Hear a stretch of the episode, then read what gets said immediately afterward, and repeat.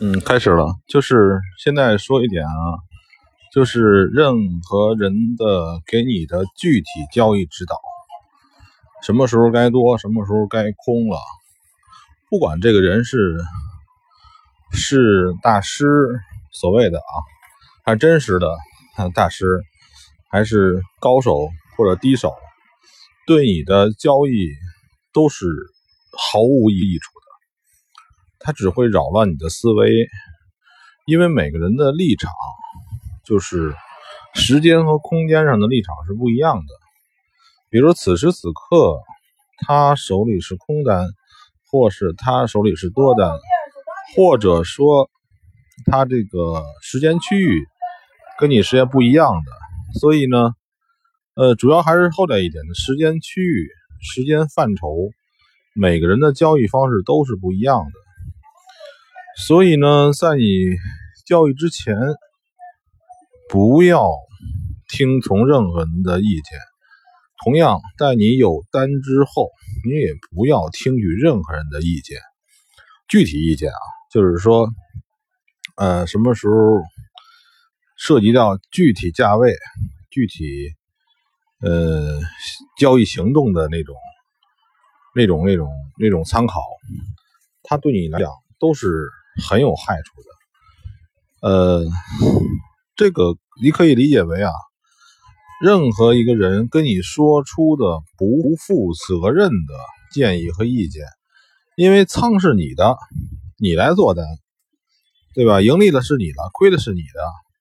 如果你盈利了，你会对他产生好感、崇拜、崇拜感啊，感激感啊。如果你失败了，他不担任何责任。所以，作为这种所谓的喊单大师，是吧？或者怎么来讲啊？或者很多人是更无耻的，是他收钱，他跟你收了资金，收了钱，他去指导你做单，那就太搞笑了。就是他是稳赚不赔，而你呢承担风险，前提是啊。如果有任何一个人，他敢保证有确定性的进出位置和进出量，那他早就成为亿万富翁了。所以这个是不存在的，具体还是在于具体实践。对于那种不负责任的，就是他没有办法来承担这个责任的建议、意见，或者你购买的什么。一些信息啊，嗯，它理论上都是非常搞笑的一种东西，它不会有任何好处。呃，所以我总结一下这次，呃，这一章节说的意思，就是说，任何有具体价位的参考建议，当你在交易时候都不要看，都是很搞笑的东西。对你有百害而无一利。